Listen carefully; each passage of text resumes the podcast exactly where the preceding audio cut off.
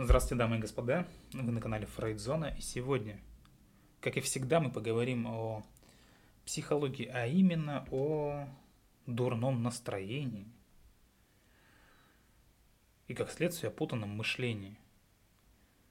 Ну и, как следствие, о тревожности. Вот, знаете, попадались мне такие люди, которые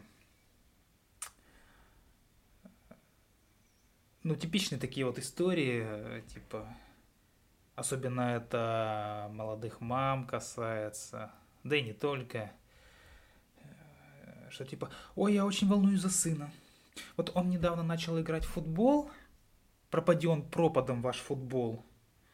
И я так переживаю, там же дети, они бегают, толкаются, а вдруг он упадет, а вдруг он ударится, а если тренер не заметит вовремя – ну, знаете, вот, вот реально типичное вот такое вот отношение к ребенку, как, не знаю, то есть каким-то быть оберег, оберегом от абсолютно вообще любого воздействия там окружающей среды. Э, не думаю, что это придет на пользу ребенку, не думаю, что это придет на пользу матери. То есть э, пользы никакой, да, а все равно такое действие, такое отношение со стороны родителей очень часто наблюдаем. Э, кто-то думает, что это проявление там, заботливого родителя, но по большому счету нет. Здесь э, проявление не заботы о ребенке, тут проявление заботы, точнее, проявление отсечения каких-то лишних проблем, возможных лишних проблем от самого себя, как-то так. Ну, мне так кажется. Э, то есть такие люди, да, вот так, такая вот нервотрепка, наблюдать за моим сыном во время игры. Э, вот я даже не, не могу смотреть на это. Я даже перестал ходить на его тренировки, на его матчи. Э, то есть такие вот люди, да, которые рассказывают такие истории, они, они как правило, заканчивают чем? Ну, либо они не становятся, что называется, благополучными личностями, либо они заканчивают тем, что начинают лечиться от тревожности. Курс лечения от тревожных мыслей. И она на осознании, это такой человек, он, он понимает, он реально понимает, что э, беспокойство, вот это вот излишнее беспокойство, глупое, наивное беспокойство, оно мешает вести нормальный образ жизни. Тот образ жизни, который хотелось бы вести. Но когда нужно принять, казалось бы, какое-то простейшее решение, элементарнейшее решение, да, пойти или не пойти на тренировку сына. Ну, ну что такого-то? Все вот эти мысли, да, они наполняют ее сознание о надвигающейся беде. Ой, что-то да будет. Вот так вот, ну, таким вот образом размышляют. И у таких людей нет свободы выбора. Беспокойство, беспокойство, вот эта вот тревожность, да, полностью подчиняет себе разум. Я говорю не потому, что там Э, ну, где-то в какой-то умной книжке так написано, да я сам, блин, таким был. Вот в чем дело-то. А у меня тоже совсем недавно уровень тревожности был нереально там повышенный. Вот. Но как мы уже знаем, э, в беспокойстве да, заключается вообще вся сама суть разрушительного влияния тревожности на, там, на ментальную активность, на, ну, вообще на продакшн на любой, просто на активность. Понятное дело, что ну, в каком-то э, в каком-то там обывательском смысле, в каком-то более простом смысле беспокойство это весьма полезное. Ну, то есть вы не просто там сидите, насвистываете, вам на все пофигу, да, вы думаете вроде бы, да, о каких-то событиях, вы переживаете за них, да. Но вот искаженная ответная реакция, именно искаженная ответная реакция, э, это слишком тщательная, мыслительная подготовка – предполагаемой угрозе. Еще ничего не произошло, а суеты уже столько, что, блин, мама, не горюй. И вот эта вот ментальная реакция, да, принимает форму спутанности. Спутанности сознания, да, спутанности мыслей. И э, потому что превращается в один из элементов установившегося распорядка жизни. То есть по дефолту человек начинает и заканчивает свой день, да, свой день, один, один из дней жизни, беспокойством. Он просыпается в тревоге, он с ней засыпает. Да, еще и посреди ночи бывает из-за нее просыпается. На интеллект вообще, в принципе, тревожность влияет совсем неблагоприятным образом, скажем так, отрицательным. Ну, судите сами, вот выполняете вы какую-то сложную задачу, без разницы, кем бы вы там ни работали, какой-то у вас сложный проект, или вы диспетчер, или вы хирург, да вообще не, не важно, кто вы там, да, и эм, в таком состоянии, да, вы просто окажетесь несостоятельными что-то выполнить или там а, пройти какое-то обучение.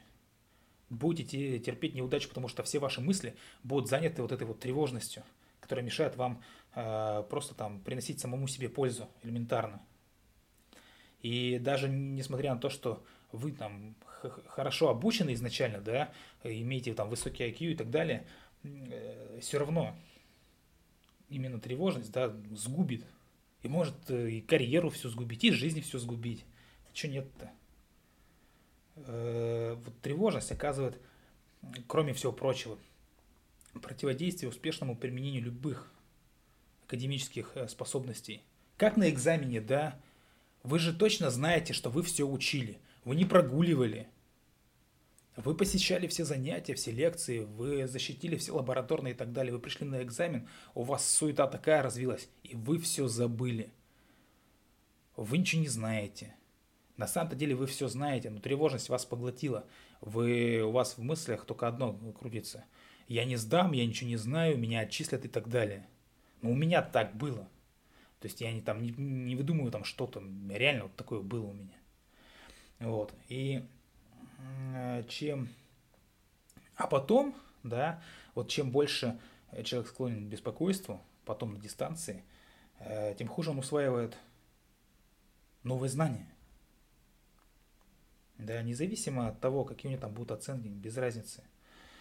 И когда подверженных беспокойству людей вообще, в принципе, да, просят выполнить какое-то задание когнитивное, ну, на обучение, да, что-то там, э, выясняется, что таких людей одолевают э, отрицательные мысли. Я не смогу, я провалюсь, а что будет, если я не сделаю? Я приду там с, с опущенной головой, да, меня будут ругать, меня уволят, меня отчислят, коллеги будут надо мной смеяться, жена меня бросит, ребенок попадет в детдом, ну и так далее и тому подобное. То есть вот классика тревожных мыслей. Если у вас, э, если ваш мозг занят вот такой вот деятельностью, да, такими мыслями, то я вам могу сказать, что, во-первых, я вам нифига не завидую, во-вторых, вам нужно, можно скорее обратиться к специалисту. И эти специалисты есть, особенно хорошие на нашем телеграм-канале, который так называется Фрейдзона. Обратная связь существует, можете писать в комментариях и получить своего консультанта. А мы продолжим. Вообще было там масса научных, скажем так, исследований. Да?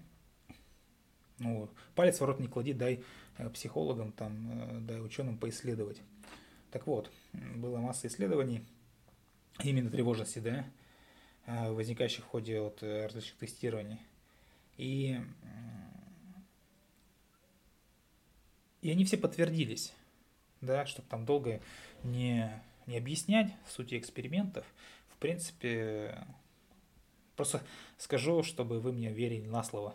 Вот и все. Все это подтвердилось. Вообще вся ирония тревожности, обусловленная, допустим, экзаменационной сессии, заключается в том, что э, именно боязнь провала, да, то, что я только что сказал, способна в идеале побудить э, одних студентов более усердно заниматься – больше готовиться и в итоге получить хорошую оценку. То есть они больше занимаются, то есть часть людей, да, будут больше заниматься, будут больше стараться э, из-за страха. Что называется, э, вы не сможете покинуть свое рабочее место, оторвать э, пятую точку от стула, потому что страх приковывает вас на рабочем месте. Ну, тут примерно так же. То есть э, из-за страха быть отчисленными, из-за страха то, что их жизнь э, пойдет по, по наклонной, то есть эти люди э, вот эту тревожность направляют на обучение, что они пытаются там более усердно заниматься, больше готовиться, да. Другим может помешать добиться успеха есть кому-то это помогает, да, скажем так, кому-то нет. То есть у кого-то вот эта вот тревожность, да, предчувствие краха затрудняет мышление, и у них прям вообще стоп-кран происходит. То есть никаких способностей к запоминанию, да, ничего не проявляется для того, чтобы как-то успешно закончить проект, успешно там обучиться и так далее. Э, некоторые во время я, экзамена, я уже сказал, вообще ясности ума лишаются. Сидят, вообще не понимают, что происходит.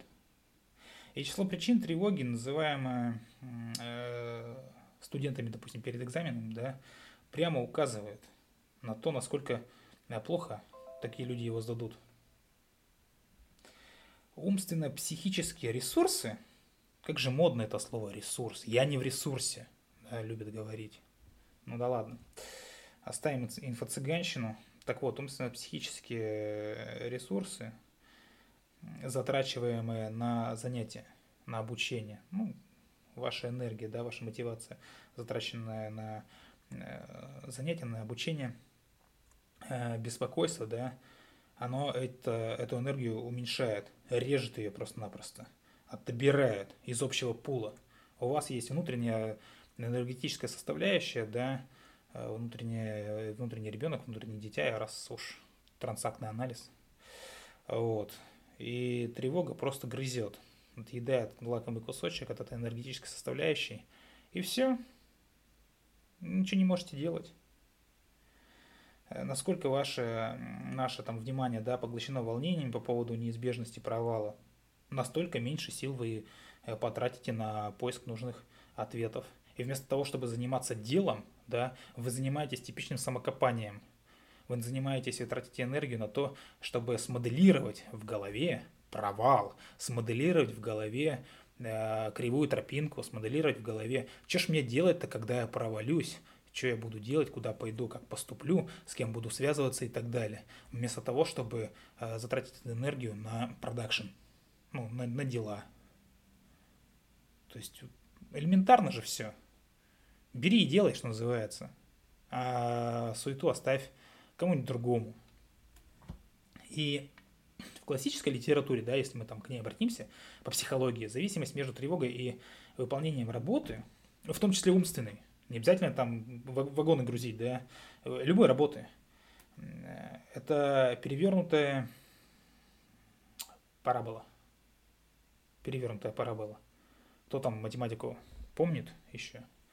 Да, представьте себе параболу, вот она перевернутая.